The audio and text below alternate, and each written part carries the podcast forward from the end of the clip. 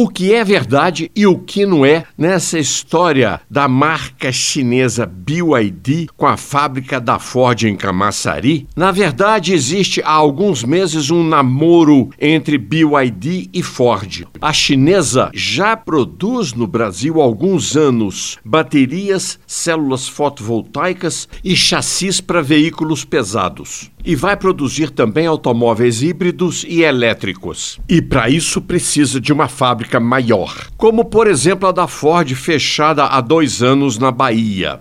O cupido deste namoro que está virando noivado é o governo da Bahia, que tem total interesse em reativar as instalações da Ford. O que não é verdade, mas já foi até noticiado, é que a negociação está concluída. E a outra é que o governo da Bahia teria doado a fábrica da Ford para a BYD. Desde quando o governo pode doar a fábrica dos outros para alguém?